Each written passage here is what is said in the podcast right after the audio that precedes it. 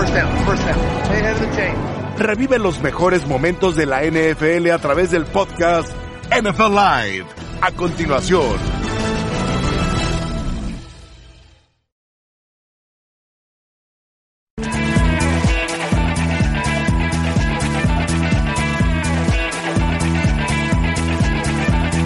Muy feliz de volver aquí a Acapulco. Mil gracias a todo el mundo por el cariño y el apoyo.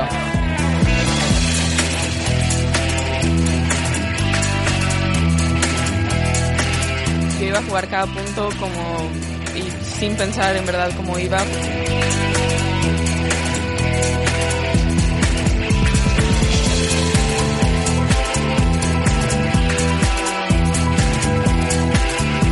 Obviamente es un sueño pensar que voy a ganar, pero yo voy partido por partido.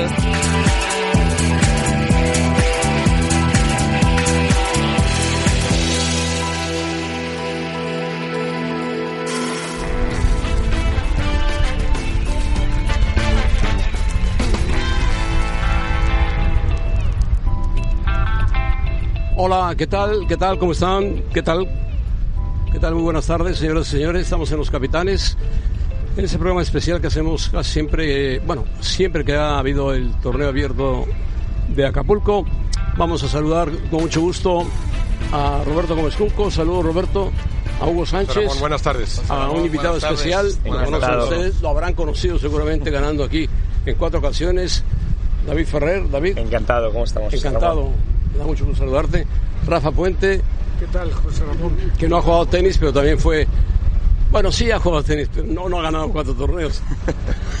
bueno, eh, ¿qué les parece si, aprovechando que está David Ferrer con nosotros y que lo ha hecho muy bien en ESPN, lo cual te felicito porque lo has hecho claro, diáfano, y no hay como un tenista que acaba de retirarse que conoce perfectamente los secretos hasta de un mosquito que pase brincando o un chapulín, ¿no? Muchas gracias. Bueno, la verdad que te he de decir que mis compañeros me han ayudado muchísimo. Es, es difícil comunicar, aparte es un ámbito que no, que no estás acostumbrado, pero me lo estoy pasando muy bien y, y muy agradecido a ESPN. Muy bien, lo has hecho muy bien. Yo te he escuchado y lo has hecho muy bien. Bueno, vamos a platicar de los partidos de ayer y qué mejor que David Ferrer para platicarnos de los partidos. Yo tuve ocasión de ver a, a Nadal, fue el único que vi. No vi los demás partidos porque venía en camino, me vine por carretera. Eh, pero pues Nadal se metió a la, a la parte de su drop va ahora con Dimitrov en la parte final con Dimitrov. Sí, Rafa sin duda ha hecho un grandísimo torneo. Desde el primer momento ha jugado muy sólido, ha ido de, de menos a más, pero, pero teniendo periodos muy largos de, de buen tenis. Y ayer ganó relativamente fácil. Es verdad que el segundo set tuvo ciertas bolas de break, pero es de las primeras, de las pocas veces, ¿no? De las primeras veces que veo a Rafa jugando muy bien desde principio a fin hasta, hasta llegar a semifinales. Fíjate que yo lo vi en un 0-40 y terminó ganando. Sí, porque Rafa en momentos importantes es, es el, es el mejor de la historia, sin lugar a dudas. Sí, sí, y el coreano corría por todos lados. Y le pegaba durísimo la pelota, aunque la mandaba afuera, le pegaba durísimo. Sí, le pegaba, le pegaba muy fuerte, pero sí, lo has dicho bien, a veces le pegaba demasiado fuerte. Pegaba pero, demasiado pero bueno, es joven y, y tiene una buena proyección. Ahora, el partido, sí, te escucho. El partido, el partido de Dimitrov Nadal va a ser peleado, aunque van 12-1 en enfrentamiento entre ellos. Sí, a ver, con, con Rafa siempre es complicado el head to head porque, porque es de los, de los mejores, pero sí que es cierto que el juego de Rafa se adapta muy bien a, a Dimitrov, ¿no? Le, le, le engancha fácil el revés al ser zurdo y le, puede- le tira la bola alta y por ahí es donde más sufre Grigor Dimitrov. Igualmente Grigor Dimitrov está volviendo, ha hecho una muy buena semana, mentalmente destacaría lo mejor de, de los eh, dos días que le he podido ver jugar, una actitud muy positiva y, y será sin duda el, el- el partido de- del día. Desde que se retiró Serapova, Dimitrov creció. bueno, no entro en detalles, pero, pero sí que es cierto que Grigor siempre ha sido muy buen jugador, ha ganado torneos importantes, tiene una, una gran experiencia y, y bueno, ojalá pues eh, pueda seguir viniendo muchos años a, a México y al torneo de Acapulco. David, David, te quería preguntar eso, detenerme en lo que mencionabas, que me parece muy importante, que ves a Nadal como el mejor en la historia en lo que se refiere a cómo eh, se manifiesta en los puntos cruciales. Y eso sí es, es evidente, ¿no? Sabes que llegan a un, a, un 6-6 de un set que va a definir el, el- el asunto y, y Nadal normalmente se impone. Tiene que ver, por supuesto, con su propia capacidad, con la mentalidad a ultranza que, que lo distingue, pero también incide un poco el hecho de que el adversario, al adversario ya le pesa eso, o sea, el adversario que está con Nadal en un punto crucial y sabe lo que es Nadal, se achica, se presiona, si juega a favor de Nadal también ese factor. Sí, yo creo que se junta un poco todo. Es que Rafa es cierto que en momentos importantes nunca se equivoca, siempre juega bien. Entonces hace que ya mentalmente, como te ha pasado, o como lo puedes ver eh, en el día a día, en semana a semana, quieras o no, también el, el adversario piensa de más. Al final lo que está claro que Rafa eh, es el para ser de los mejores de la historia tienes que manejar muy bien la presión y sin duda para mí dentro de cada uno con sus características Roger Federer, Novak Djokovic que también están a la altura de Rafa Nadal pero en momentos de presión Rafa eh, diría que es el número uno sin lugar a dudas Oye, hablando... ¿Te conoces a Hugo Sánchez? Sí, hombre, y tanto lo conozco. Aparte, fue un ídolo de mi familia y mi padre siempre... ¿Le vas al Barcelona o al Valencia? yo le voy al Barcelona, sí. Ah, yo lo, lo, lo, sufrimos un poco, la verdad. Bueno, bueno, bienvenido. Y en este caso, gracias, felicidades, que lo está haciendo muy bien como, como comentarista, analista. Y bueno, ya, no está haciendo la competencia, pero de lo tuyo, ¿no? Hay que... No, no, no, yo no hago la competencia, intento aprender de no, todos no, pero ustedes. lo está haciendo muy bien. Como he dicho, estoy muy agradecido al, al, al equipo ESPN por darme la oportunidad de hacer algo nuevo y, y estoy, bueno, realmente sorprendido del, del, del, trabajo que hay detrás y de lo gran profesionales que son, de verdad lo digo. Oye David, quería preguntarte, ¿tú realmente te sientes que eres el consentido de Acapulco? Y porque Rafa, porque, porque Rafa también es ahora, porque ya, sí. también ya no estás, pero te lo, te lo has, lo has sentido y lo has, lo has observado. Mira, Rafa es eh, querido en todo el mundo, pero en Acapulco el malcriado soy yo. O sea, me siento muy querido. Incluso claro. me sorprende, de verdad. Tengo, bueno, solo palabras de agradecimiento porque es mi segunda casa. Es que me siento como en casa, en, ya no Acapulco, sino en México por el cariño de todo, de todo el público. Efectivamente. Gracias. A ver, Rafa. Bueno, pues destacar por encima de cualquier cosa lo, lo conseguido por David. La verdad es un placer eh, poder contar con tu presencia, con tu conocimiento, con, con pues con toda esa larga historia, pero destacar por encima de todo el cariño del público, yo creo que obedece, David, a esa, a esa característica tan tuya que fue la garra, la entrega. el pelear todos los puntos de todos los partidos en todo momento, independientemente de cómo, cómo fuera el resultado. Yo creo que eso es un agradecimiento de todos los aficionados al tenis que tenemos definitivamente, yo en lo personal, una, una admiración especial por esa entrega. Pues muchas gracias. Está claro que el cariño también es, ha sido porque he jugado durante mu muchísimos años aquí en Acapulco y bueno, mi forma de ser siempre ha sido luchar hasta la última pelota y quizás pues el público se haya podido sentir identificado conmigo. No, no lo sé, nunca he intentado ni ser eh, simpático ni agradar, simplemente intento ser, ser yo mismo, ¿no? Así que, como he dicho antes, eh, gracias de verdad porque, porque me siento muy querido. David, pero ¿cómo, cómo no? Si corrías en la cancha, devolvías todas, llegabas a todas, era una entrega y un corazón impresionante. Y la gente pues se, te, se, te, se te entregó porque te sientes mexicano. Siempre lo di todo, lo di todo en la cancha y es verdad que Acapulco se me dio muy bien. Eh, pude ganar cuatro veces el torneo y, y, también jugar alguna final. Entonces yo creo que la gente también me vio mucho y, y también el idioma hace muchísimo, ¿no? Claro, eh, claro, te ayuda. Es muy identificado, la cultura también es parecida y, y, bueno, cuando vas a un sitio y estás como en casa, pues todo es mucho más fácil. David, el, el jugar en Acapulco hace que el tenista modifique algo, o sea, jugar al nivel del mar que la pelota viaja menos, hay mayor resistencia del aire y todo, lo que implique, eh, a diferencia de jugar en la Ciudad de México, por ejemplo. ¿Eso lo tiene en mente el tenista o es natural eh, el saber que le pegas un poco más fuerte quizá estando a nivel del mar? No, totalmente lo tienes en cuenta. Piensa que jugar en altura en el, te el tenista lo nota muchísimo. De hecho, hay muy pocos torneos en, en, altura, máximo 500, 700, 1000 metros, pero más de eso ya cambia muchísimo el tenis. Eh, el rendimiento físico sí, del el tenista, físico, pero también la velocidad, más, exactamente. Claro. Es muy difícil jugar porque al final es un tenis que no, no es del todo real, ¿no? Eh, y quizás ahí tiene mucha más ventaja un sacador por la diferencia de. Sí. Oye, José Ramón te estaba comentando de, del tema que corrías a todas, peleabas a todas, eso. Pero yo creo que todo ese esfuerzo, si no hubieras ganado los títulos, yo creo que sería diferente, ¿no? Ahora, sí. tú eres el que más llevas, con cuatro.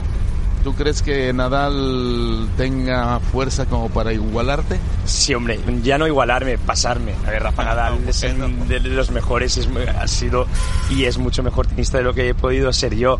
Pero, pero bueno, me alegraría, la verdad que sí, porque Rafa, bueno, es muy cercano a mí, eh, es una persona que transmite mucho al tenis y sobre todo me alegraría porque seguiría viniendo a Acapulco y eso es bueno para, para el torneo, para que siga creciendo y al final a mí lo que me interesa es que primero gane Rafa porque es mi amigo y segundo el torneo crezca porque es uno de mis torneos favoritos y tengo muchos amigos. ¿Y tú no has visto las instalaciones que tiene en Cancún? Montó una academia al estilo de la de Mallorca, un poco más chica, pero impresionante. Oye, dime una cosa, ¿qué te parece que por fin surgió una chica mexicana, Renata Sadazúa, eh, nieta de un tío abuelo que fue jugador Copa Davis de México hace muchísimos años, en la época de Raúl Ramírez y otros jugadores, eh, y que ha ganado, que ha ganado hasta ahí. Me parece muy importante para romper la barrera y que el tenis mexicano crezca. Y yo siempre he dicho que he tenido la suerte de que he tenido jugadores por delante o cuando era pequeño que los veía por televisión y eso hace que estés un poco más cerca de poder ser jugador de tenis o ser jugador profesional y que ahora mismo Renata está en semifinales es importante para que los jugadores jóvenes vean que el tenis mexicano puede seguir creciendo y puede tener un profesional entre los 100 primeros del mundo. Ojalá, ojalá, mm, porque el tenis mexicano se detuvo con la salida de Copa Davis, de Lavalle, y de Ramírez, se detuvo y ha pasado mucho tiempo para que surja una figura y es una mujer la que ha surgido por ahora en este torneo. Y, en el caso de los hombres, desde Leo Lavalle, ¿no? Es, es la última gran figura del tenis eh, mexicano. Tú, tú, desde fuera, ¿qué, ¿qué, tan, ¿qué tan enterado estás, David, o, o, qué percibes? ¿Cuál sería el problema en ese sentido del, del tenis mexicano, que, que, debería tener casos más como el de Renata con mucho mayor frecuencia, ¿no? A ver, sinceramente a veces es difícil opinar cuando desconoces un poco el, el, el cómo funciona la estructura del, del, del tenis mexicano, ¿no? Pero yo creo que se pueden reunir mm, algunos factores para mejorar. Por en este caso, el caso de Renata, que la gente vea tenis y que sepa que puede estar ahí, que se haga torneos, ya no solo Acapulco y Los Cabos, que es muy importante, sino torneos menores desde Futures, desde sub 14, sub 12, sub 10 y sobre todo que la Federación Mexicana de Tenis tenga el apoyo económico o las ganas y las ideas buenas para evolucionar y para apoyar a sus jugadores jóvenes desde la base. Oye David, te iba a preguntar eso precisamente. ¿Tú estarías dispuesto, por ejemplo, a ser uno de los miembros que pudieran dar charlas o dar una conferencia contratado por México, claro, para reestructurar lo que nos está haciendo falta aquí en México, que el tenis, bueno, en España, en todos los deportes, es algo increíble, desde previo a los Juegos Olímpicos de Barcelona ha dado un subidón en todos los deportes de España y, y luego se ha mantenido y se ha superado. En cuanto a tenis se refiere, como dijo José Ramón, ¿tú estarás dispuesto a apoyar al tenis mexicano como para venir a dar cursos y charlas? Sí, a ver, me encantaría, o sea, me encantaría que el tenis mexicano creciera. Yo no sé si yo sería la clave, pero bueno, siempre que pudiera aportar mi granito de arena y que pueda estar aquí y pueda ayudar, encantado. Además que tengo la oportunidad de, de comentar y, junto a ESPN pues eh, hay una relación muy, muy, de, hace muy poco, porque son cuatro días, pero, no, pero que estoy encantado, vaya. Cuatro años. de verdad te lo digo. Años de verte al final, sí, al final son, son, es verdad, muchos años, pero ahora desde, desde dentro, ¿no? David, eh, por ejemplo, para México no sería interesante intentar copiar el modelo que España tuvo. España tuvo, por supuesto, enormes tenistas, empezando por Santana, Manuel Santana, sí, por antes, etc. Bueno, ha tenido, pero yo creo que hubo un momento que fue el despegue del tenis en España, donde apareció Ferrero, apareció Verazategui, Sánchez Vicario, etcétera, Feliciano, Moya, Feliciano. Sí. Bueno, ahí fue una camada, pero fue eh, no sé, algo similar a lo que en algún momento creo que vivió Argentina. Sí, la legión, la legión tipo argentina. de trabajo específico fue al final eh, yo creo que el mejor trabajo es el, también el ejemplo, ¿no? Por eso decía lo importante de que Renata ahora mismo eh, esté en, en, en foco y, y, la gente la, la pueda ver y es cierto que también pues como decía, ¿no? Que la Federación Mexicana de Tenis pues se apoyara o, o, o pudiera ver otro tipo de escuelas, ya no solo la española que ha, ha, cosechado grandes éxitos a nivel internacional de tenis, sino en Europa o en Estados Unidos, que quizás está más cerca, y de, a partir de ahí copiar lo mejor de cada país para poder evolucionar en su tenis. Ahora, una pregunta que todos nos hacemos. Las canchas de césped están desapareciendo. Wimbledon y alguna más. Las de cancha dura van por todos lados. y en España aún se mantiene en Europa canchas de arcilla. ¿Cuáles son las más difíciles? A ver, más difíciles sería la, la, pista de césped porque son las que menos se juega y a la hora de, de, de, apoyar pues te resbalas, es diferente al fútbol, entonces es mucho más complicado moverse. Pero el, el, el, tenis ha evolucionado en las pistas rápidas y es donde están los puntos, es donde, donde juegan los mejores y, y para llegar a ser top 10 o estar entre los mejores tienes que jugar bien en canchas rápidas y en ese aspecto Acapulco creo que el cambio lo hizo para bien. Muy bien, vamos a ir a una pausa, David, pero tenemos que pedirte un pronóstico del clásico Real Madrid-Barcelona. A ambos no les fue muy bien en la Champions, uno empató en Nápoles y otro perdió en cinco minutos un partido que iba ganando frente al City. Pues eh, sí, la verdad que los dos no, no, no andan bien, es verdad que, que está muy igualado la liga, pero bueno, con todos mis respetos a usted por, por ser del Madrid y por todo lo que ha dado al, al, fútbol español, en este caso al Real Madrid, pues yo diría un, un 0-2. Luego te digo cuál va a ser mi marcador. Vale, vale. En, David, en, en, México, ¿tienes preferencia por algún equipo? ¿Conoces a los pues equipos me gusta, mexicanos? A ver, me gusta Tigres porque estuve en Monterrey y tuve la oportunidad de, de ir a verlo, ¿no? Y bueno, vi había un delantero Gignac, ¿no? Que aún juega, que es francés y, y, y bueno, eh, diría que que soy de Tigres, también Pumas porque está Mitchell, que bueno, este, lo conoce muy bien y, y, tengo muy buena relación con él, ¿no? Así que le deseo el mejor de los éxitos. Mitchell, Mitchell está dirigiendo a Pumas y Tigres empató, bueno, ganó de milagro en la Conca Champions, bueno, con gol del portero. Champions, con un gol del portero. Gol del portero de Nahuel. sí, sí, me enviaron el bueno, vídeo. Vamos a pausa, va a estar Feliciano López con nosotros, un estrella del tenis, un artista del tenis.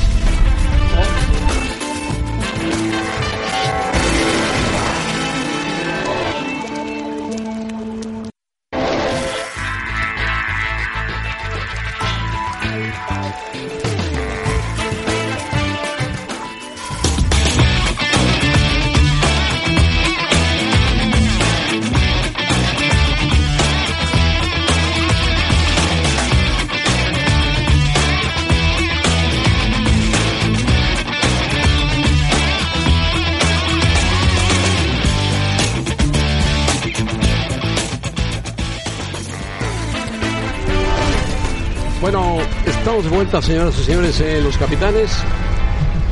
Y está con nosotros eh, una gran figura del tenis también español, Feliciano López. Feliciano, ¿cómo estás? ¿Qué tal? ¿Cómo están? Como ustedes podrán ver, trae una marca nueva que está de moda, muy espectacular.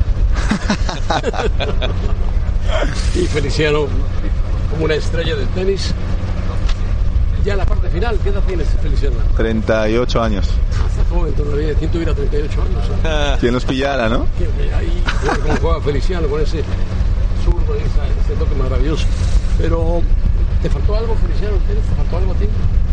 Pues sabes que es, es, es, una buena pregunta. Yo creo que durante toda esta carrera he, he, dado lo mejor que tenía. Creo que he conseguido cosas que, que no pensé en conseguir y, y creo que el día que, que cuelgue la raqueta definitivamente estaré tranquilo de haber dado todo lo que tenía. ¿no? Al final yo creo que a cada uno le llega su momento en determinados momentos de mi carrera. Los últimos años, por suerte, fueron buenísimos.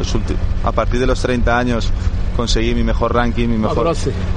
Sí, yo creo que a cada jugador le llega en un momento dado. A mí me llegó en ese momento y, y, tuve también la suerte de poder alargar mi carrera muchísimo, que en el tenis no es algo muy, muy habitual. Sí, porque es un, un, deporte muy desgastante, el tenis, muy desgastante. Sí, es un deporte eh, que desgasta mucho físicamente, pues el tenis se juega ahora de una manera muy diferente, eh, ha cambiado mucho, ¿no? Es mucho más agresivo físicamente, los movimientos, por la velocidad a la que se juega también. Pero bueno, yo creo que hay también más medios para poder recuperarse de, de la Una pregunta antes de que pases con Hugo, a quien conoce, Hugo Sánchez. Sí. ¿Dónde vas a Madrid? Retórica pregunta, ¿no? Oye, eh, el tenis, el tenis ha cambiado, ¿no? El tenis ahora es de jugadores muy altos, sí, muy muy altos, muy, dos muy, metros, sí. que la red está aquí, sí. y entonces sacan, sacan tan duro que bueno, hay jugadores como Federer, Nadal, Djokovic que ya ni van por la pelota, la dejan. Ha cambiado muchísimo, eh, es cierto. Eh, yo llevo casi 20 años, al principio se jugaba un tenis muy diferente, sobre todo porque ha evolucionado todo. Como tú dices, la altura media de los jugadores es altísima, casi todo el mundo llega o pasa el 1,90. Yo mido 1,88 y soy un jugador que no soy de los altos, en cambio cuando yo empecé a jugar era de los que era Sí, más o menos, sí, sí, sí. no el más, pero sí de los del grupo de los más altos. Ahora soy, digamos, normal dentro de, de la media de altura. Y luego las raquetas han cambiado muchísimo. Hoy en día los materiales de las raquetas te dan la oportunidad de poder pegar winners desde cualquier sitio de la cancha, que antes eso era impensable, había que pensar más, elaborar el punto hasta que llegabas a la red y lo podías acabar. Ahora la gente es capaz de pegar winners de cualquier lado y eso ha hecho que el tenis evolucione en ese sentido y que los jugadores tengamos que adaptarnos un poco a, a este cambio que el tenis está, está llevando a, a día de hoy. Feliciano, bienvenido. ¿Qué tal? Gracias, Nada, Hugo. gusto verte nuevamente, que ya Gracias. he visto en anteriores ediciones y, y nada, felicidades por tu trayectoria. Muchas Ha sido gracias. fantástica y, y ahora me imagino que estarás planeando, puede ser una despedida a tu estilo para luego hacer planes en un futuro. De Sí. director, ya eres director del torneo, ¿no? Pero de entrenador, de director de, del equipo de Copa Davis o algo así, ¿alguna aspiración? Sí, sabes qué? que, que cuando un tenista llega a los 30 años, normalmente eh, piensas que tu retirada se va acercando, pero yo he tenido la, gran suerte de, de- de jugar muy bien a partir de los 30 años y de tener grandes éxitos que realmente no esperaba tener a esa edad. Y entonces, desde hace 4 o 5 años, mi objetivo es jugar año por año, jugar un año a tope, dar todo lo que tengo y valorar cómo han ido las cosas y seguir. A partir de los 30 años, un tenista creo que no puede pensar en jugar a largo plazo muchos años más porque en cualquier momento una lesión o, o- cualquier cosa te puede llegar a retirar. Entonces, las cosas han ido así muy bien año a año y he tenido la, la gran suerte de poder tener grandes éxitos en esta última época de mi carrera que ha sido la verdad inesperado y, y- y obviamente una Y alegría pocas lesiones, ¿no? muy pocas he tenido mucha suerte eh, genéticamente creo que he sido afortunado y es verdad que, me he cuidado mucho he intentado pues hacer las cosas bien eh, bueno intentar cuidar esos pequeños detalles que poco a poco van sumando para poder alargar mi carrera que era mi objetivo. Que dices tú que a partir de los 30 años es cuando adquieres tu, tu mejor nivel, pero como una excepción, o sea, tú sientes que normalmente el apogeo del tenista se da antes de los 30, porque también Nadal, Federer, Djokovic parecen contradecir esa, esa idea, ¿no? Es, esto está cambiando. Obviamente eh, la tendencia ha cambiado mucho. Cuando yo empecé a jugar, mis compañeros de, de profesión, 30, 31, incluso algunos con 28, 29 se retiraban, ¿no? Pero los 30 era un poco la barrera a superar. En los últimos tiempos estamos viendo gente con superados los 30, incluso Federer, con Federer es del mismo año que yo, del 81, eh, sigue arriba. Eh, Djokovic, Rafa han pasado los 30, siguen ganando Grand Slams. Pero esto no es lo normal, es una tendencia relativamente Reciente, sí. reciente y nueva. eh, que, que- que los jugadores cada vez no es lo normal, pero van alargando un poco más sus carreras, ¿no? Y, y yo creo que es una suerte pues, el que podamos seguir disfrutando de, de- de grandes tenistas como, como estos grandes campeones a, a esta edad.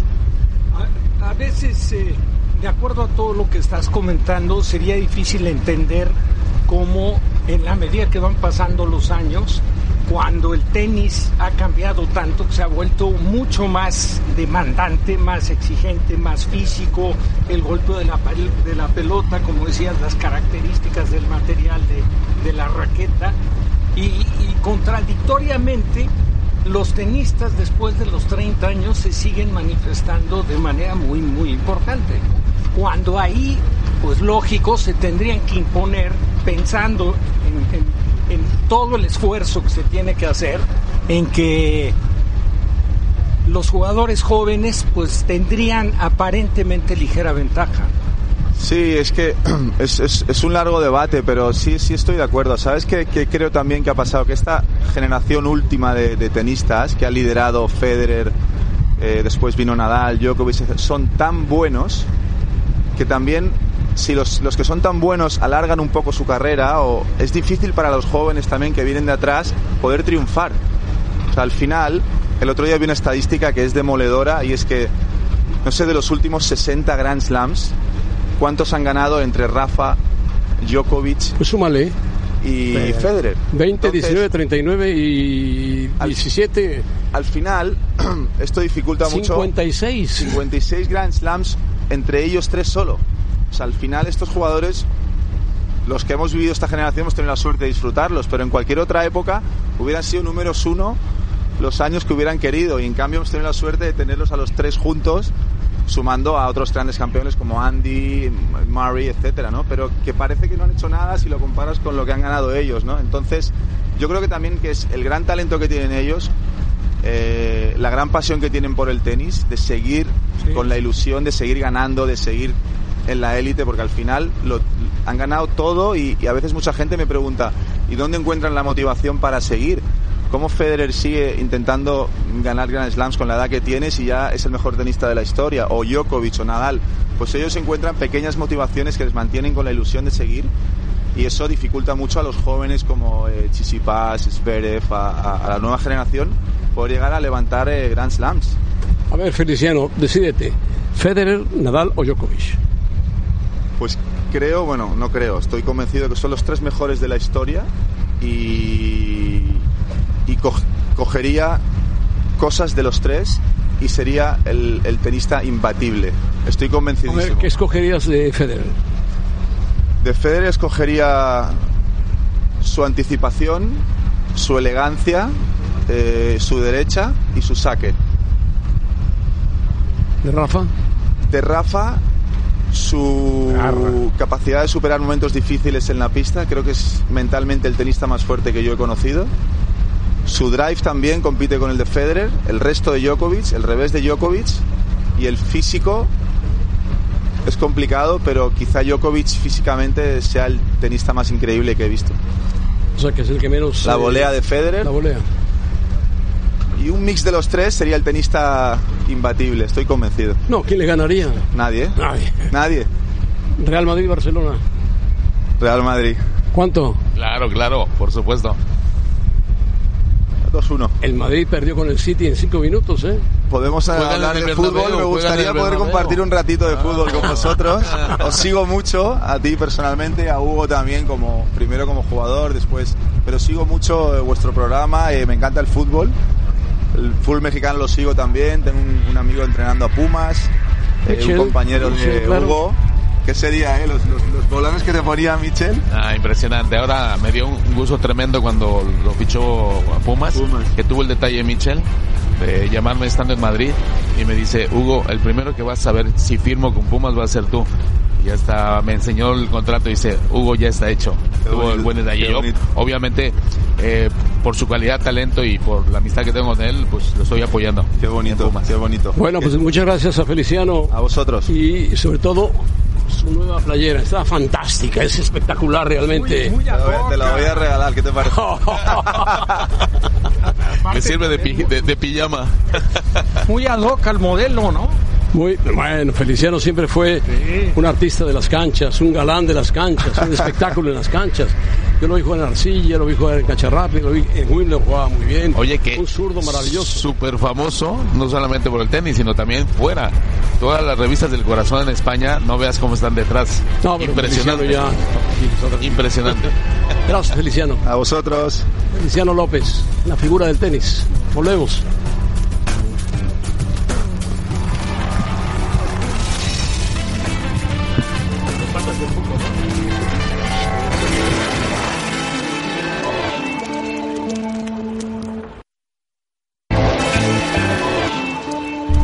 La Zona Caliente es patrocinada por caliente.mx. Más acción, más diversión.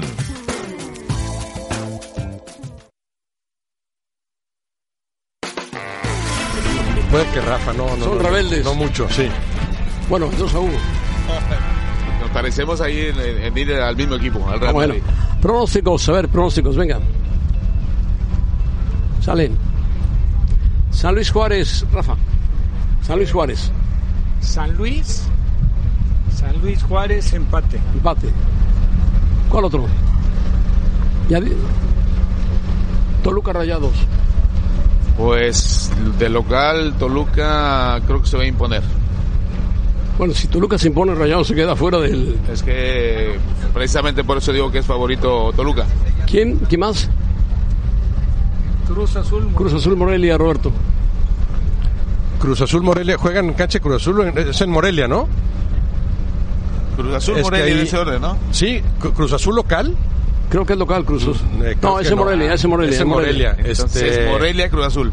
Yo creo que Morelia. Morelia, ¿le Sí. gana Cruz Azul? Si es en Morelia, sí. ¿Alguno más? Tijuana, Puebla. Tijuana debe ganarle al Puebla. Debe ganarle, me supongo. Vamos con Gaby. Gaby tiene más pronósticos. Saludos a los capitanes hasta Acapulco. Y este viernes arranca la jornada 8 de la Liga MX. Regístrate en caliente.mx y recibe 400 pesos de regalo para que le metas a tu equipo favorito. Aprovecha los 400 pesos y haz tu parlay para la semana 8 y nosotros te pasamos nuestros favoritos. San Luis le gana a Juárez. Monterrey triunfa ante Toluca. Morelia cae con Cruz Azul y los Cholos vencen a Puebla. Si apuestas tus 400 pesos a esta combinación, cobrarías 7,938. Caliente.mx, más acción, más diversión.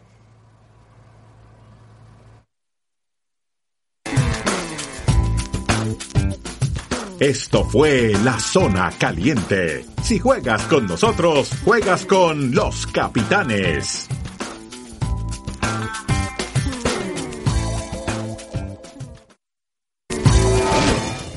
Los saludo con muchísimo gusto desde la cancha central del Abierto Mexicano de Tenis, donde veremos gran acción el día de hoy. La noticia a destacar y que ha sido prácticamente la noticia de toda la semana. Renata Zarazúa está rompiendo con todas las expectativas. La mexicana jugará la semifinal aquí ante Leila Fernández, la canadiense, una jovencita de 17 años apenas. Después de Renata Zarazúa y como uno de los partidos del torneo, veremos posiblemente una final adelantada. Grigor Dimitrov y Rafael Nadal se estarán viendo las caras. El cabeza de serie número dos del mundo, Rafael Nadal, está emocionado por el reto que puede presentar Dimitrov después de que el búlgaro venció a Stan Wawrinka en apenas dos sets en cuartos de final. Sin duda alguna será un partidazo el que vivamos aquí en Cancha Central. No se espera mucho menos para las semifinales que tendremos a través de las pantallas de ESPN. Así que de vuelta con ustedes, capitanes. Eh, el americanismo, el, americanismo te, te, te- exige eso, ¿no? Jugar bien, eh, meter goles y por ahí no, es, es lo que nos ha faltado, ¿no? Pero nosotros somos conscientes de, de- todo eso y vamos a mejorar para lograr lo, lo, lo- lo que todos queremos, tratar de, de- jugar mejor, de, ser más, más, más contundente, como recién te dije, y nada, tra- tra- trabajaremos para eso. Sí, sabemos que es un jugador importante, pero ese ya no es tema mío. Eh, esperemos que se puedan solucionar de las dos partes y, bueno, esperar. No, la gente puede opinar lo que uno, uno quiera. Nosotros, como te dije, somos un, un grupo muy unido. Estamos, estamos cerrados a las, a las opiniones de los demás. Estamos ganando, estamos ahí arriba, entonces vamos a ir por ese camino. No sé si un, agre- un agregado especial, pero el club tiene la obligación siempre de estar ahí peleando ahí arriba. Eh, quiere decir que estamos haciendo bien las cosas y vamos a seguir apuntando a eso. La verdad, lo de Roger eh, es algo especial. Él tiene un, un tema ahí con la parte de dirigencia y entonces no prefiero no hablar. Bueno, vamos a lo casero. El América va a jugar con Necaxa. Eh, como siempre dicen, el América tiene bajas. Pero qué trabajo le costó, Roberto, ganarle las comunicaciones. Sí, increíble. Bueno, fue, fue superior creo que en ambos partidos, sobre todo en el segundo es abrumadoramente superior, pero si hay un problema si esa superioridad no eres capaz de reflejarla en el marcador. Algo parecido a Tigres contra la Alianza de, de Salvador, ¿no? Eres ampliamente superior, pero no lo reflejas en el marcador. Los Tigres tienen que ganar con un gol faltando un minuto de su portero, Nahuel, figura histórica del, Qué golazo, ¿eh? del equipo Qué extraordinario. golazo, qué Sí, golazo. golazo dramático, pero no tenían por qué haber llegado a eso. Y el América no debió llegar a los penales. Es cierto que también es perjudicado claramente por errores arbitrales en ambos partidos, que eso sí incidió quizá en, en el rumbo de ambos. Pero, pero es tanta la diferencia que en estos octavos de final no puede ser que con el comunicaciones no puedas ni en la ida ni en la vuelta, o sea que no puedas reflejarlo en el marcador y lo mismo Tigres contra el Alianza. Es tanta la diferencia de planteles, de nóminas, que es imperdonable, incluso con errores arbitrales y con las circunstancias que me quieras mencionar, que hayan llegado hasta esa última instancia. Bueno, Hugo, León, León llegó con 2-0 de ventaja a Los Ángeles Sí. Y metieron- perdió 3-0. No, y le podrían haber metido seis. Yo no sé, por no sé qué le pasa a Ambriz, ¿eh? Por un gol válido que le quitan. Eh, yo creo que fallan tres goles hechos y Cota tiene tres o cuatro intervenciones. Ahora, pero, pero, lo de la MLS ya lo sabemos, es una liga muy, muy, ya muy cerca de la mexicana. No sé si ya esté al nivel, siempre con el problema de, de, que no llegan en su mejor momento estas instancias, ¿no? Cuando la liga estadounidense se empate con la mexicana, quién sabe qué suceda. Ese poderío de la MLS ya lo conocemos. A mí me parece imperdonable que con un equipo de Guatemala y otro del Salvador, América y Tigres hayan sufrido a tal grado. Ahora, incluso te voy a decir, el, el, tema de Tigres, que encontró muy rápido el gol, en 15, 17 minutos iba a ganar un 3-0. Ahí se lo complica solo Tigres. El partido de América, digo, entre otras cosas, fallas arbitrales, pero también el portero. Muy bien, muy bien la figura. La sí. verdad, la figura del partido fue el portero. Oye, y Vela, hablando de figuras, Carlos no, Vela, ¿no? Eso, Carlos eso iba, Vela come eso iba a parte. comentar, José Ramos, que es increíble el 2-0 de, de, de, León, pues que le haya dado la vuelta y la actuación de Carlos mostrando su calidad de talento, anotando dos goles, pero sí es decepcionante, triste y creo que Nacho está como desilusionado por la imagen que dio León en ese partido. Es que Nacho en el momento clave, en liguillas, eso se, se cae, no él, sino el equipo, algo le pasa a León. Como que falta, ¿no? Esa, esa tranquilidad de saber eh, manejar los partidos y más cuando tengas una ventaja Si de, vas con de tan amplia, claro. Maneja el partido. Trata de manejarlo, aunque el otro se le, lo abrumó materialmente. ¿eh? Pero, pero a veces esto lo provoca que resulta impensable, pero lo provoca el, el propio el resultado. Tú vas con una ventaja de 2-0 y en automático, yo no sé por qué los equipos salen más ocupados y preocupados en defender la ventaja que tienen que en tratar de aumentarla. El otro equipo, sabes que quieras o no, está obligado en su condición de local y por el resultado abrirse y darte algunas facilidades. Sí, ese, ese manejo de la ventaja Roberto, tan equivocado. ¿Cómo se ¿no? defendió la alianza? Eh? ¿Cómo se defendió la alianza? Sí, sí, sí, pero el, el segundo tiempo de- del, del Fueron segundo 45 partido minutos, se juega prácticamente en el área En el, salvadoreña. en el Valencia falló como cuatro goles. Sí, Sí. fallan y al palo y el portero y increíble lo de Nahuel, ¿no? Nahuel, la, la, la personalidad de sido, Nahuel, lo que tú quieras, pero un gran fracaso para Tigres. no, no, no, imperdonable fracaso iba a ser. No, estamos hablando de los octavos de final. Si esto te pasa ya en semifinal, este torneo tendrías que pensar que se te puede complicar y no mucho a los grandes equipos mexicanos a partir de semifinales, no en los octavos contra adversarios tan modestos, ¿no? Sí, se nota la, la, la falta de concentración o, la- o el exceso de confianza ante esos rivales que tú crees, bueno, pues, a lo mejor hago cambios, no pongo a todo el equipo titular porque me espera un partido de liga todos, difícil. y titulares eso. estaban, ¿eh? Sí, pero el exceso de confianza ante ese tipo de Puede ser. rivales Lo que pasa que afecta también siempre. se han acortado distancias. ¿eh? Eso Ahora, también. Hugo, el, el exceso de confianza y lo que siempre se manifiesta del fútbol mexicano, que es una inconsistencia marcadísima. Eh, El de, de la primera de la primera ronda, el que mejor juega es León en su condición de local. Un 2-0 que debió de haber sido más amplio. Más amplio, sí. Ahora, es el equipo que mejor juega en el torneo. Es imperdonable que vaya y haga el partido que hizo, donde lo pasaron no por arriba, lo que le sigue. Esa inconsistencia que sí es, es, es alarmante, imperdonable. Yo creo que tiene que ver con falta de profesionalismo, de la debida cultura deportiva. O sea, el caso del Monterrey, eso no sucede en ninguna parte del mundo. Si fuiste campeón, claro, el sistema de competencia en México peculiar y muy Bueno, laxo y lo que tú quieras. última, ¿no? Pero, pero que después, eh, después de siete jornadas se hace el último lugar. Estás ¿En dónde está tu nivel de decir, como campeón, adquiero más responsabilidad? Voy a demostrar por qué fui campeón y voy a crear a un equipo de época, porque el Monterrey tiene para eso, ¿eh? con Mohamed y con el plantel. Sí, que- de acuerdo. y no, en siete jornadas está prácticamente eliminado. Seis años, seis años sin descenso, seis años sin descenso. Imagínate lo que vendrá. Y la multipropiedad es válida en México. No, no, no. Punto. Vamos a A una, estancarnos. una breve entrevista aquí, soy Héctor Huerta, con Martino, Tata Martino, y volvemos. Después de la pausa.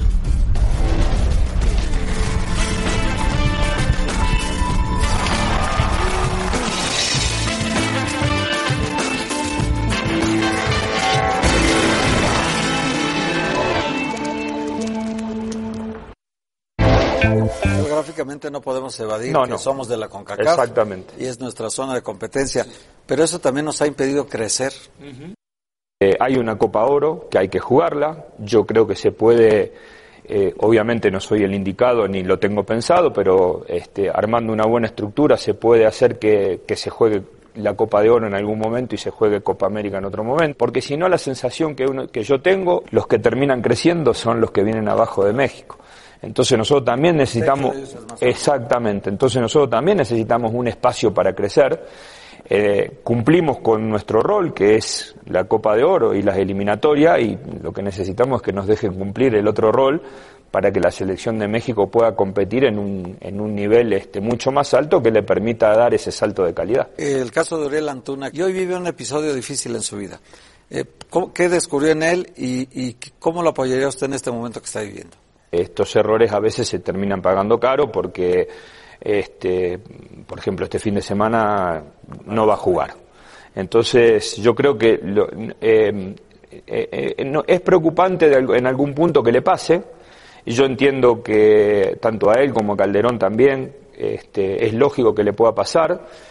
Lo más importante es que ellos aprendan de esos errores. ¿no? Este, no, son errores que de alguna manera, desde mi punto de vista, pueden estar permitidos porque ellos desconocen lo que es este, jugar en, en, equipos grandes y eso también es todo un aprendizaje. En el caso de Edson, en marzo va a estar con nosotros. En la mayor. En la mayor. Sí. No lo cederían para el preolímpico, ¿verdad? Los clubes. Eh, no lo sé, pero yo en, de, en, las reuniones que hemos tenido con Jaime ya este, yo le he manifestado que, que Edson es un futbolista que en él, eh, después en los Juegos Olímpicos obviamente está totalmente habilitado. ¿Carlos Vela tiene alguna posibilidad de volver a selecciones nacionales, la que sea? ¿Se está para la selección o no se está para la selección? No estoy para la Olímpica sí, para la 20 no, para la mayor sí. Eh, lo que yo creo es que se está para la selección o no se está.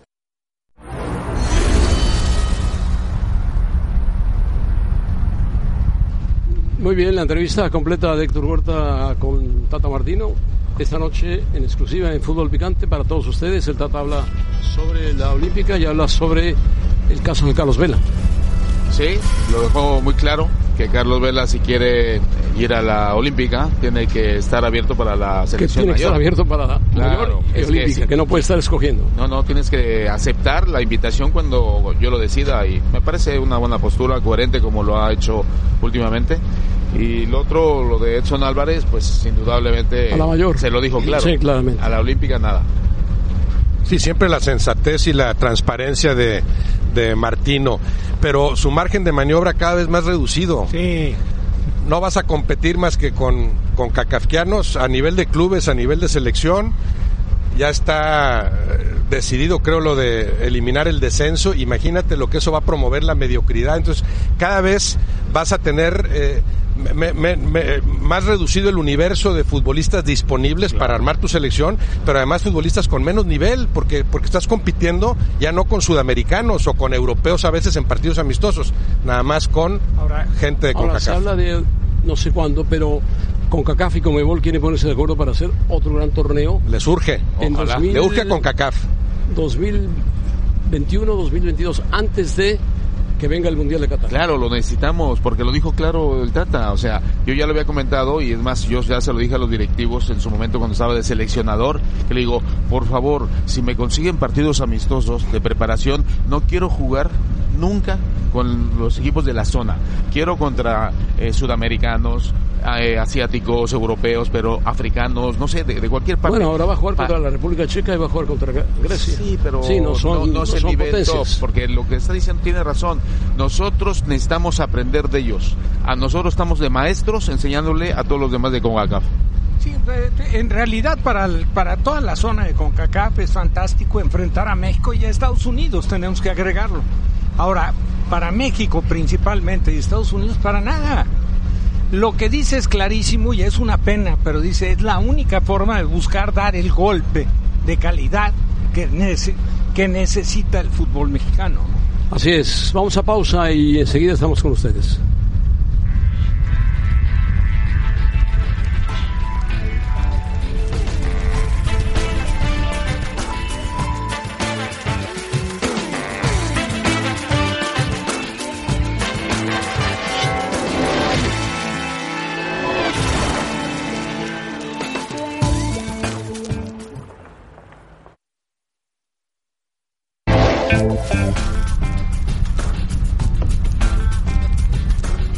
Bueno, estamos de vuelta en Capitanes, ya en la parte final de este programa que hemos hecho mucho gusto del Abierto Mexicano de Tenis. Hoy continúan los partidos, va a haber partidos muy buenos hasta las 10 de la noche, 11 de la noche que entra generalmente Nadal a la pista contra Dimitrov.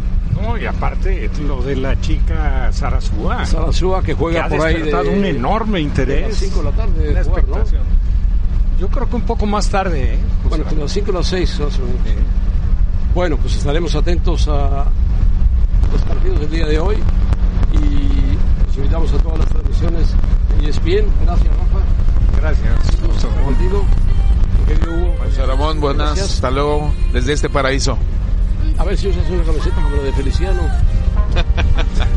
y Roberto Gómez Junco no puede llamativa, usar, llamativa. No puede usar la de Feliciano, Roberto. Gracias. Le gustó la de Ferrer. Preciosa camiseta traía Ferrer. Y es bien. Me, me, gustó más esa, sí. Me gustó. Sí. Bueno, en nombre de todos, incluyendo el pájaro loco, gracias. Ah, Hacela bien. Buen fin de semana. Despedida de este paraíso.